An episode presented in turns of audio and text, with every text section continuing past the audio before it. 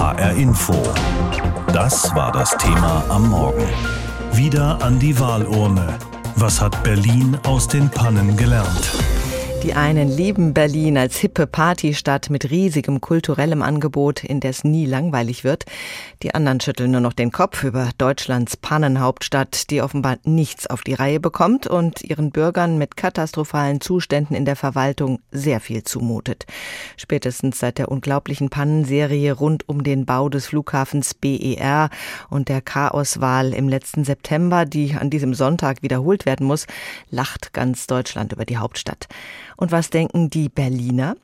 Jemand, der die Berliner Seele kennt und gut beschreiben kann, ist Lorenz Marold, Chefredakteur des Tagesspiegel und Autor des Buches Berlin in 100 Kapiteln, von denen leider nur 13 fertig wurden. Ich habe mit Lorenz Marold gestern sprechen können. Es heißt ja immer, Herr Marold, alle finden Berlin cool, nur die Berliner nicht. Alle wollen nach Berlin, aber eben nur zu Besuch und nicht dort wohnen. Wie erleben Sie als Berliner Ihre Stadt?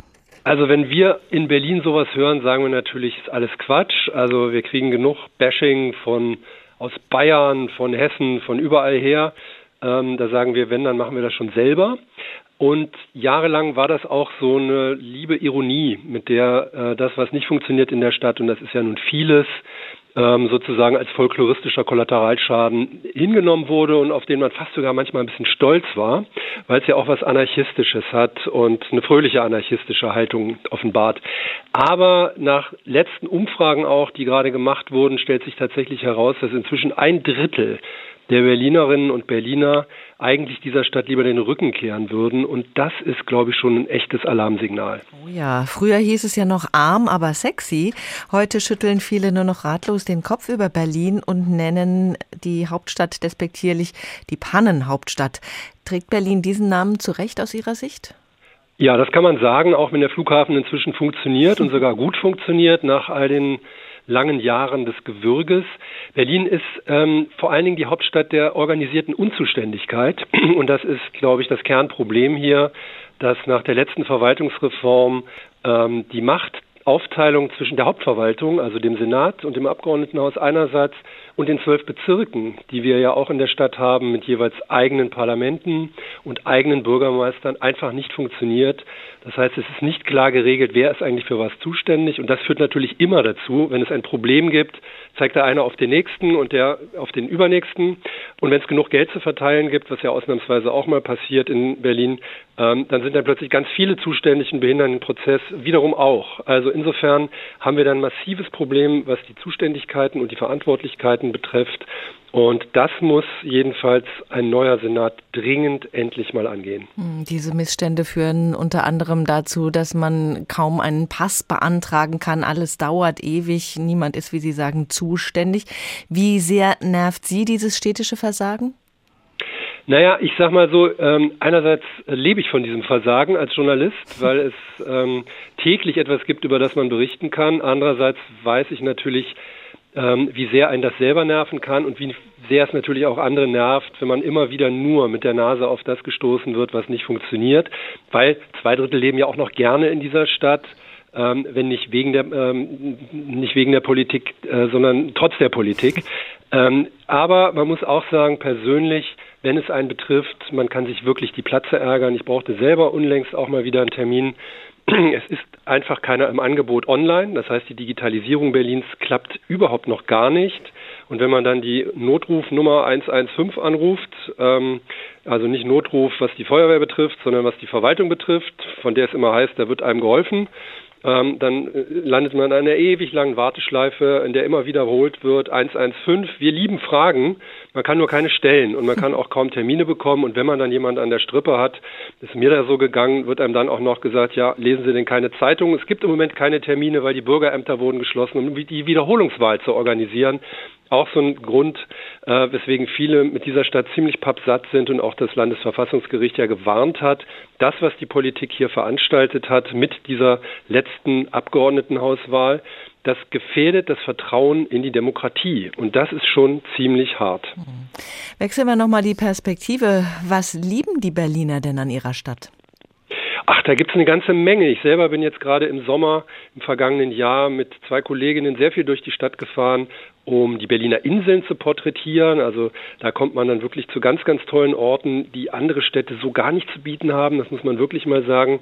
Und was natürlich für Berlin immer gesprochen hat und auch immer weiter sprechen wird, da bin ich mir sicher, die Stadt bietet unzählige Möglichkeiten, sich selbst zu entfalten, wenn auch immer weniger im Zentrum selbst, aber in den anderen Stadtteilen drumherum inzwischen umso mehr. Äh, und das Angebot, das kulturelle Angebot ist natürlich gigantisch in dieser Stadt. Das lässt einen nicht vergessen, dass der Verkehr nicht funktioniert, und zwar egal, womit man unterwegs ist. Ähm, aber es äh, tröstet doch ein wenig darüber hinweg, dass andere Leute halt in diese Stadt kommen, um was zu erleben, in der man tatsächlich selbst leben darf. An diesem denkwürdigen 26. September 2021 wurde obendrein noch das Volksbegehren der Initiative Deutsche Wohnen und Co. enteignen durchgeführt in Berlin. Und als wäre all das ähm, organisatorisch nicht schon aufwendig genug gewesen während der Corona-Pandemie, gab es zusätzlich auch noch den Berlin-Marathon mit Hunderttausenden Zuschauern an der Strecke und zahlreichen Absperrungen in der Stadt. Und so kam es, wie manche im Vorfeld schon geahnt hatten, die endete damals in einem großen Chaos. Dutzende Wahllokale waren zeitweilig geschlossen, weil nicht genug Stimmzettel vorhanden waren. Lange Warteschlangen haben sich sowieso gebildet und damit viele Wartende dann überhaupt noch wählen konnten, blieben einige Wahllokale bis nach 19 Uhr geöffnet. Im vergangenen November erklärte dann der Verfassungsgerichtshof des Landes Berlin die Wahlen zum Abgeordnetenhaus und zu den Bezirksverordnetenversammlungen für ungültig. Und jetzt am Sonntag werden diese Wahlen wiederholt. Viele fragen sich, wer bekommt nun politisch die Quittung für dieses Wahlchaos in Berlin? Diese Frage habe ich weitergereicht an Dr. Julia Reuschenbach, Politikwissenschaftlerin am Otto-Suhr-Institut der Fachuni Berlin. Frau Reuschenberg, wie sehen die letzten Umfragen denn aus? Wer scheint denn am Sonntag am ehesten für dieses Wahlchaos in Berlin abgestraft zu werden? Ja, die jüngsten Umfragen sehen die CDU äh, tatsächlich mit einem gewissen Vorsprung vor der SPD und den Grünen, die wie schon in den letzten Monaten der letzten Umfrage, in den Umfragen ungefähr gleich aufliegen. Wir sehen eine etwas erstarkte ähm, AfD, eine etwas geschwächte Linke und eine FDP um die 5-Prozent-Hürde. Insofern könnte man sagen, ähm, am ehesten profitieren kann die Opposition in, vor allen Dingen in Person oder in Partei der CDU. Allerdings bin ich mir nicht ganz sicher, ob man wirklich von einer Abstrafung für die Pannenwahl 2021 sprechen kann, denn wir sehen, dass das Berliner Verwaltungschaos bei den Themen, die den Berlinerinnen und Berlinern momentan unter den Nägeln brennen, eher im Mittelfeld rangiert und andere Themen die sind, die die Menschen momentan bewegen. Mhm, aber trotzdem sieht es jetzt so aus, als würde vor allen Dingen äh, von den Regierungsparteien nur die SPD mit deutlichen Einbußen rechnen müssen. Grüne und Linken relativ ungeschoren davonkommen? Ja, das muss man mit Vorsicht genießen, ähm, den Wahltag abwarten. Wir haben ja auch schon bei anderen Landtagswahlen häufiger erlebt, dass die Grünen am Wahltag selbst dann doch schlechter abschneiden als in den Umfragen im Vorfeld. In der Tat hat Franziska Giffey aus der ähm, Tatsache, dass sie den Senat geführt hat, die SPD den Senat geführt hat, jetzt anderthalb Jahre lang nicht maßgeblich profitieren können. Und natürlich ist auch die SPD schlussendlich die Partei, die mit dem damaligen Innensenator, der ja heute noch als Bausenator wirkt hier in Berlin, ähm, diese Wahl zu verantworten hatte. Insofern ist nicht ausgeschlossen, dass natürlich doch der ein oder andere vielleicht sagt, das ist dann eine Quittung für damals. Ich würde dem aber nicht einen allzu großen Effekt zuschreiben. Sollten die Grünen besser als die SPD abschneiden, wird dann die Sozialdemokratin Franziska Giffey automatisch ihr Amt verlieren, weil dann die Grünen in Person von Bettina Jarasch den Posten des regierenden Bürgermeisters beanspruchen werden? Ja, das ist eine spannende Frage, denn äh, bei der Überlegung ähm, Rot oder Grün, wer liegt vor wem, spielt ja auch noch eine Rolle, dass womöglich die CDU die Wahl insgesamt gewonnen hat. Also das heißt, wir reden dann über eine Debatte zwischen Platz zwei und drei. Und da würde ich schon davon ausgehen, sollten die Grünen deutlich vor der SPD liegen, dass man dann natürlich auch den Anspruch erheben würde, in einem grün-rot-roten Senat diesen anzuführen. Das würde sicherlich bedeuten, dass äh, Franziska Giffey ihr Amt aufgeben muss und auch in Frage stellen, inwiefern sie weiter wirken würde innerhalb der Berliner Landes-SPD. Ähm, zugleich gilt das natürlich auch umgekehrt. Die äh, Franziska Giffey würde sicherlich den Anspruch aufrechterhalten, sollte die SPD vor den Grünen liegen, dass dann auch sie und wenn es nur wenige Prozentpunkte sind, äh, wieder ins Rote Rathaus einzieht. Und Beobachter dieser Debatten könnte dann tatsächlich der Wahlsieger sein, Kai Wegner von der CDU, der ja auch manche Koalitionen schon ausgeschlossen hat und der, wir haben es in den letzten Tagen gelesen, womöglich am Ende als König ohne Land dastehen könnte, ähm, trotz eines vielleicht sogar recht deutlichen Wahlsieges. Also das wird wirklich spannend. Was waren denn die bestimmenden Themen, die in den vergangenen Wochen den Wahlkampf in der Bundeshauptstadt dominiert haben? Ja, wir hatten über eine lange Zeit, würde ich sagen, einen sehr zähen Wahlkampf, der nicht so das eine große Thema hatte, wie wir es vielleicht in anderen Ländern in der Vergangenheit erlebt haben. Mit der Silvesternacht hat dann der Wahlkampf und auch die Polarisierung im Wahlkampf zugenommen. Wir haben diskutiert und debattiert über innere Sicherheit, über Integration. Ähm, wir haben eine große Debatte in Berlin über das Thema Mobilität und Verkehr, in der sich auch bisweilen Lager recht unversöhnlich gegenüberstehen, die Befürworter des des Individualverkehrs und all jene, die einen stärkeren Ausbau von öffentlichem Nahverkehr und etwa Fahrradwegen wollen. Und das ist auch eines der beiden bestimmenden Themen, von denen die Berlinerinnen und Berliner sagen, das ist uns momentan am dringlichsten in dieser Stadt, nämlich Mobilität und Verkehr und mit noch mal mehr Vorsprung davor allerdings auf Platz eins ganz klar das Thema Wohnen und Mieten. Hm. Und da ist die Senatskoalition dann doch auch ein paar Antworten schuldig geblieben. Wenn ich nur daran erinnern darf, es gab einen Volksentscheid im Kontext der Wahl 2021 über die Enteignung großer Wohnungsbaukonzerne. Da sind also viele ähm, Antworten ähm, ja, liegen geblieben und Berlin braucht Antworten auf diese große Frage nach bezahlbarem Wohnraum. Können wir uns wenigstens darauf verlassen, dass die Wahl diesmal ordnungsgemäß über die Bühne gehen wird? Ja, die politikwissenschaftliche Glaskugel gibt zumindest vorsichtigen Optimismus her. Der neue Landeswahlleiter hat, äh, das ist mein Eindruck, alles dafür getan. Mehr WahlhelferInnen, bessere Schulungen, bessere Kommunikation, mehr Vorbereitung investiert, so dass man hoffen kann, dass trotz des kurzen Wahlkampfes, dieser kurzen Zeit, diese Wahl reibungslos über die Bühne geht. Und gleichzeitig muss die Politikwissenschaftlerin auch darauf hinweisen, natürlich an der Stelle, keine Wahl ist fehlerfrei. Es gibt immer kleinere Probleme oder Hürden. Aber sowas wie 2021, das muss um jeden Preis verhindert werden, weil es geht natürlich auch darum, Vertrauen, das womöglich verloren gegangen ist in die Demokratie und in die Wahl als ihre Institution ähm, am Sonntag auch wieder zurückzugewinnen. Am Wochenende wird in Berlin die Wahl vom September 21 wiederholt. Denn da waren zusätzlich zu den Wahlen zum Berliner Abgeordnetenhaus und den zwölf Bezirksverordnetenversammlungen auch noch Bundestagswahlen und eine Abstimmung zu einem Volksbegehren. Das hat die Berliner Wahlverantwortlichen damals offenbar deutlich überfordert. Berlin, das ist die Stadt, in der häufig Chaos herrscht, bei Behörden, bei Bauvorhaben. Das Wahldesaster vom letzten Jahr reiht sich ein in eine Pannenserie. Thorsten Schweinhardt mit einer Chronik des Versagens. Es sollte ein super Wahltag werden, dieser Sonntag, der 26. September 2021 in Berlin. Bundestagswahl, Wahl des Berliner Abgeordnetenhauses sowie aller zwölf Bezirksparlamente. Vielleicht alles ein bisschen viel auf einmal? Na, jedenfalls mutierte die Dreifachwahl zur Pannenwahl. Die Liste war beträchtlich. Falsche oder fehlende Stimmzettel, zu wenig Wahlurnen, lange Schlangen vor Wahllokalen. Manche potenzielle Wähler gingen ohne Stimmabgabe wieder nach Hause, andere konnten erst weit nach der offiziellen Schließung der Wahllokale ihre Stimme abgeben.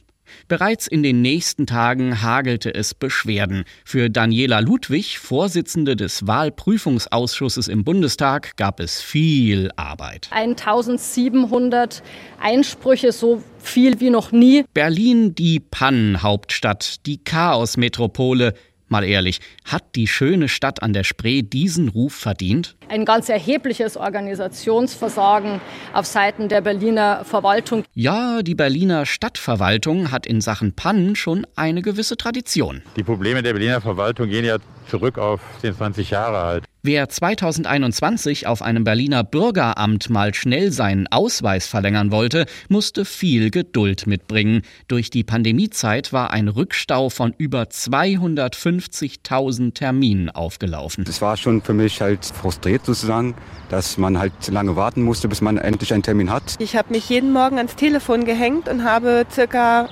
anderthalb Stunden in der Warteschleife gehangen. Doch all das ist noch gar nichts gegen die Berliner Pannenserie überhaupt. Da sind wir verarscht worden von diesem Flughafen. 1996. Die Länder Berlin und Brandenburg beschließen den Bau eines neuen Großflughafens. Wir empfehlen der Flughafengesellschaft, die Standortentscheidung zugunsten von Schönefeld. Danach ist es undurchführbar, in Schönefeld einen internationalen Flughafen zu unterhalten. 2006 beginnt der Bau des neuen Flughafens. Der BER soll 2011 fertig sein und bis zu 2 Milliarden Euro kosten. Doch daraus wird nichts. Ich verhehle auch nicht, dass ich stocksauer bin. Der Flughafenstart wird verschoben. Der Grund desaströse Fehlplanung und eine Liste von über 200.000 Baumängeln. Neuer Starttermin? Der 27. Oktober 2013. Äh, es gibt bestimmt sicherere Wetten als das. Der damalige Bundesverkehrsminister Peter Ramsauer soll Recht behalten. Die anvisierten Eröffnungstermine wechseln bald genauso schnell wie die Bauleiter des BER. Darunter auch Ex-Bahnchef Hartmut Medorn. Ich bin dahin geholt worden, um das zu reparieren. Wenn ich Zeitung lese, denke ich immer, ich hätte das Ganze eingebrockt. Nein, nein. Aber auch er scheitert letztlich am Flughafendesaster. Und Brandenburgs Ministerpräsident Matthias Platzek verkündet 2013, entweder das wird was und das Ding fliegt oder ich fliege. Der BER wird am Ende doch noch eröffnet, 2020 mit fast zehnjähriger Verspätung. Die Berliner dürften reichlich genervt sein von ihrer Stadt, die so wenig auf die Reihe bekommt. Davon, dass die Abgeordnetenhauswahl vom September 21 wegen allerlei Chaos wiederholt werden muss. Aber Berliner sind Kummer gewohnt. Viele der Bundestagsabgeordneten sind ja nur Teilzeit-Berliner. Aber die Bundesparteien blicken natürlich auch mit Interesse auf diese Abgeordnetenhauswahl in Berlin am Sonntag. Ob da bundespolitisch mit Auswirkungen gerechnet wird? Martin Polanski hat nachgefragt. Kevin Kühnert auf Wahlkampftour in Berlin-Wedding. Gleich drei Termine hat er an diesem Tag. Der SPD-Generalsekretär muss jede Landtagswahl ernst nehmen, aber der Ohnengang in Berlin ist schon speziell. Kühnert ist selbst Berliner, Berlin ist die Hauptstadt und die gilt den größten Kritikern als Lachnummer, jetzt wo auch noch die Abgeordnetenhauswahl wiederholt werden muss, wegen grober Pannen beim Urnengang im September 2021. Niemand freut sich drüber, wenn neu gewählt werden muss.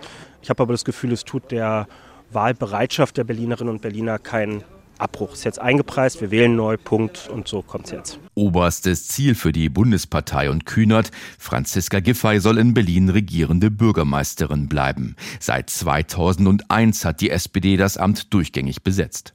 Kühnert hält Giffey für das große Pfund der SPD in Berlin. Die Bundespolitik spiele im Wahlkampf nur am Rande eine Rolle, so Kühnert. Der Ukraine-Krieg hat Auswirkungen auf alle Lebensbereiche. Insofern kommt man immer mal wieder auch auf ihn zu sprechen. Und die obligatorische Frage nach den Panzern kam gelegentlich. Aber Berlin hat genügend eigene Probleme, um sich da als Wählerinnen und Wähler eine Meinung drüber zu bilden. Mieten, Verkehr, Bildung. Die Umfragen zeigen, dass die Unzufriedenheit in Berlin groß ist mit dem rot-grün-roten Senat. Und davon könnte die CDU profitieren, die in den Vorwahlumfragen vorne liegt. CDU-Generalsekretär Mario Chaya, ebenfalls Berliner, glaubt auch, dass die Bundespolitik diesmal eher zweitrangig ist. Das ist eine Landtagswahl, die ist sicher sehr stark landespolitisch geprägt, wenngleich für uns eben auch wichtig ist, deutlich zu machen, die Union kann auch in großen Städten Verantwortung übernehmen. Wir regieren in Düsseldorf, in Stuttgart, in Essen. Und in Berlin hofft die Bundes-CDU darauf, dass Spitzenkandidat Kai Wegner ins Rote Rathaus einziehen wird. Die Geschlossenheit der Bundespartei sorge für Rückenwind im Wahlkampf, sagt Schaier. Allerdings die Union bräuchte mindestens einen Koalitionspartner. In Hessen, Nordrhein-Westfalen und Schleswig-Holstein gibt es schwarz-grüne Bündnisse, Ergebnis einer jahrelangen strategischen Öffnung beider Parteien. In Berlin dagegen keilen sich CDU und Grüne verbal wie in alten Zeiten, insbesondere wegen der Verkehrspolitik. Zusammenarbeit praktisch kaum vorstellbar, heißt es aus den beiden Landesparteien. Der Bundesvorsitzende der Grünen, Omid Nuripur, will das aber nicht kategorisch sehen. Wenn sich das nach der Wahl anders erweisen sollte für die CDU, dann kann man natürlich reden miteinander. Aber am Ende des Tages ist die Entscheidung immer bei den Ländern. Die entscheiden, welche Konstellation für ihre jeweiligen Bundesländer die richtige ist. Deshalb äh, obliegt diese Frage einzig und alleine den Berliner Grünen. Die Linke hofft, dass es in Berlin beim Dreierbündnis mit SPD und Grünen bleibt. Allerdings strahlen die Verwerfungen um Sarah Wagenknecht auch auf den Wahlkampf der Partei aus. Wagenknecht hat es sich nicht nehmen lassen, in Berlin aufzutreten, was die Landesvorsitzende der Linken, Katina Schubert, so kommentiert. Sie steht hier nicht zur Wahl, sie hat hier auch null Einfluss. Die AfD hofft, dass ihr bundesweiter Aufwärtstrend in Berlin durchschlägt. Und die FDP will nach diversen Wahlniederlagen in Berlin wieder ins Parlament einziehen, hofft sogar auf ein Dreierbündnis mit CDU und SPD. So schauen die Parteizentralen mit Interesse auf die Berlin-Wahl, auch wenn die bundespolitischen Auswirkungen begrenzt bleiben dürften. Ja, Berlin hat Großes vor am Wochenende. Die Wiederholung der Berlin-Wahl vom September 2021 steht an. Derzeit regiert eine Koalition aus SPD, Grünen und der Linken in Berlin. Die jüngsten Umfragen sehen die CDU deutlich vorn. Dahinter folgen je nach Erhebung die SPD oder die Grünen. Als Zweierbündnis wären Schwarz-Rot oder Schwarz-Grün rechnerisch knapp in Reichweite. Diese Wahl könnte also tatsächlich nochmal neue politische Verhältnisse schaffen. Von der organisatorischen Seite her ist man diesmal vorbereitet, sagt jedenfalls der Landeswahlleiter. Stefan Bröchler schaut überraschend fröhlich drein, so kurz vorm Wahltag. Ja, ein bisschen angespannt sei er schon, sagt Berlins Landeswahlleiter, aber. Also ich schlafe auch ausgezeichnet, ich falle abends relativ spät ins Bett, stehe morgens früh auf. Mein Zustand ist eigentlich ist gut. Große Nervosität kann Bröchler jetzt auch nicht gebrauchen. Wir sind im Endspurt für den Wahltag und haben auch Reserven an Material und Personal eingeplant, um Ausfälle für unvorhergesehene Situationen hier ausgleichen zu können. Heißt konkret, es gibt mehr Stimmzettel und die wurden auch früher gedruckt und besser verteilt. Dazu mehr Wahlkabinen pro Wahllokal, um Warteschlangen zu vermeiden und deutlich mehr Wahlhelfende, die auch mehr Geld für ihren Einsatz bekommen, bis zu 240 Euro statt 60 wie bisher. Da hatten sich so viele Freiwillige gemeldet, dass Bröchler ganz schön vielen absagen musste. Wir kämpfen im Augenblick so ein bisschen damit, dass wir natürlich jetzt auch diejenigen etwas trösten müssen, die eben nicht zum Zuge kommen. Das sind immerhin rund 10.000. Die Rentnerin Sabine Doppheide hingegen hilft mit, sogar mehr als nur am Wahltag. Sie hat in den letzten Wochen im Bezirk Friedrichshain-Kreuzberg Stimmzettel in Koffer gepackt. Pro Wahllokal einen Koffer, damit nichts durcheinander kommt. Ich hätte nie gedacht, was das für ein Aufwand ist. In meinen schlimmsten Albträumen hätte ich es mir nicht vorgestellt, wie viel Arbeit das ist. Ja?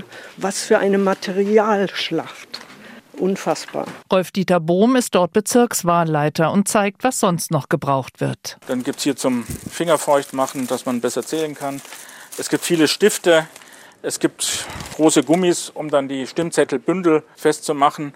Also das hat schon alles einen gut durchdachten Sinn. 2256 Wahllokale gibt es in Berlin. Aber zahlreiche Berlinerinnen und Berliner haben jetzt schon gewählt. Entweder per Brief oder in einem der Rathäuser. Das geht nämlich seit Anfang Januar. Hat Vorteile, sagen diese Wählenden. Ja, ich wollte es gerne erledigt haben, weil ich am Sonntag nämlich Besuch kriege und dann nicht abhängig sein wollte. Es ist einfach viel entspannter, jetzt schon wählen zu gehen, da die Schlange nicht so lang ist und es viel ruhiger ist. Ich wähle Sonntag nicht, weil ich, glaube ich, mit dem Hund da lieber rausgehe und mich nicht anstellen will. Aktuellstes Problem für den Landeswahlleiter, die Post hat zuletzt mehrfach gestreikt. Bleiben damit Briefwahlunterlagen stecken? Hoffentlich nicht, sagt Stefan Bröchler und hat vorgesorgt per Extra-Vereinbarung mit der Post. Es wird eine Sonderleerung der gelben Postbriefkästen am Samstag geben, im gesamten Stadtgebiet nach 16 Uhr dass die dann auch noch in die Auszählung mit aufgenommen werden können. Wahlpannen hat es auch schon wieder gegeben. Mal ein falscher Kandidatenname auf dem Stimmzettel,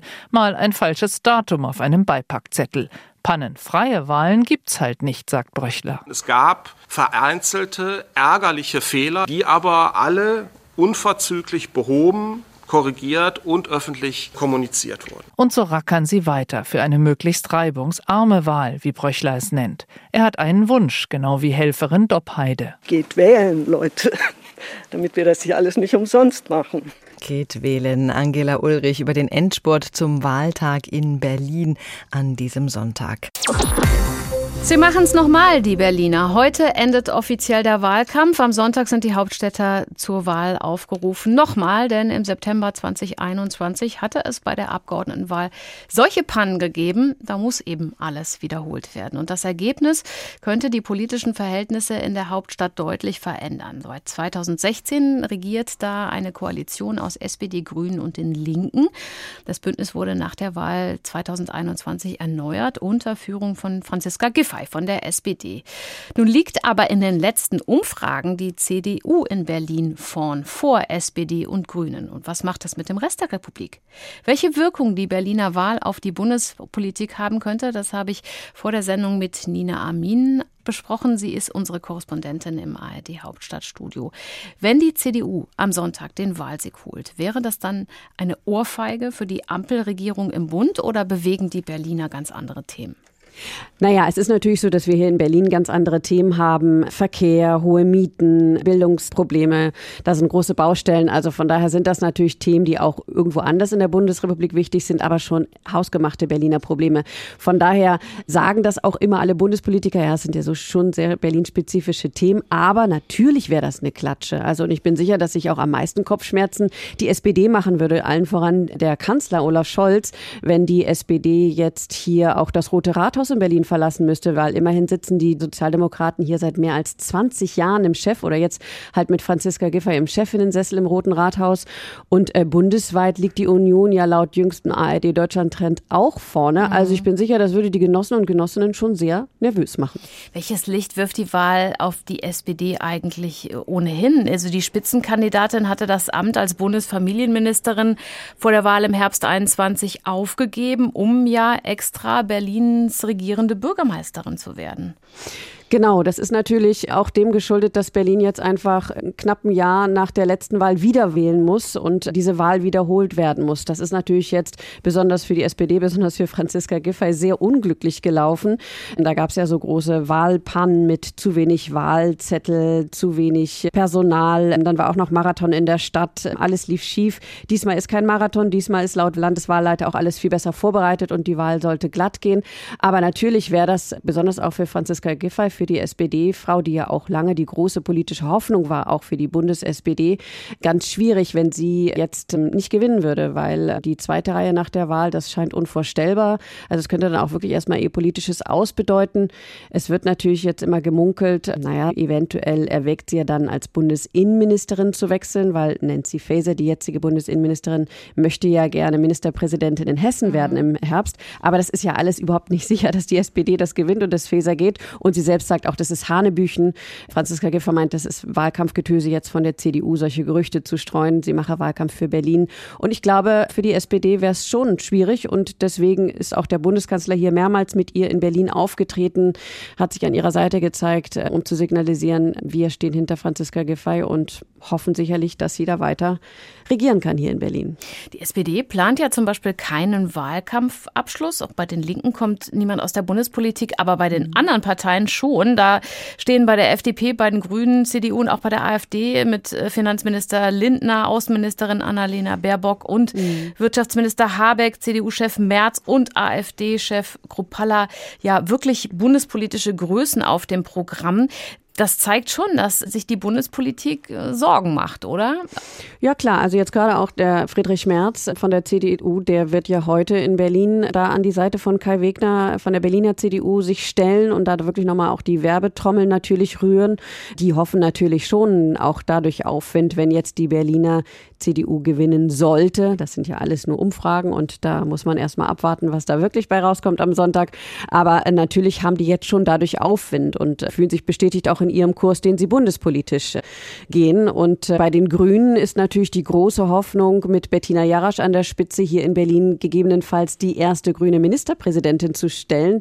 Deswegen sind da heute Annalena Baerbock und Robert Habeck halt auch nochmal am Start und geben da Hilfe. Also von daher, es wird schon was getan auf der Bundesebene. Man merkt, dass man da schon auch sehr genau darauf achtet, wie diese Wahl ausgeht. Wir lesen immer, dass den äh, CDU-Spitzenkandidaten selbst in Berlin eigentlich keiner so richtig kennt. Ich würde mir also vorstellen, dass es möglicherweise dann, wenn es ein Sieg bedeutet, kein Erdrutschsieg ist. Was für Koalitionen wären denn dann überhaupt möglich in Berlin? Ja, das ist die große Frage, weil wie gesagt, im Moment lebt die Berliner CDU natürlich wahnsinnig von diesem Unmut auf den rot-grünen roten Senat, weil wie gesagt, ich habe die Baustellen gerade erwähnt, mhm. Verkehr, hohe Mieten etc. Also verschiedene Koalitionen wären denkbar. CDU und Grüne äh, so eigentlich fast nicht mehr, weil die Grünen das schon ausgeschlossen haben, mit der CDU zu koalieren und die Union, also die CDU es selber auch im Vorfeld. Die haben dieses große Thema gerade rund um den Verkehr, Autos ja oder nein, da liegen sie komplett nicht auf einer Linie in Berlin. Von daher kann aber natürlich nach der Wahl auch wieder alles ganz anders aussehen, dass man dann trotzdem koaliert. Also CDU, Grüne, FDP wäre denkbar, vielleicht auch SPD und CDU, obwohl das auch sicherlich von der SPD nicht die Wunschkoalition ist. Also es wird spannend. Es kann natürlich auch einfach sein, dass die Koalition, so wie sie jetzt ist, mit SPD, Grünen und der Linken fortbesteht in irgendeiner anderen Konstellation. Dann würde sich natürlich die Grünen vielleicht an die Spitze wünschen. Also wir sind gespannt, wie es dabei ausgeht. Es sind viele Varianten möglich. HR Info. Das Thema. Wer es hört, hat mehr zu sagen.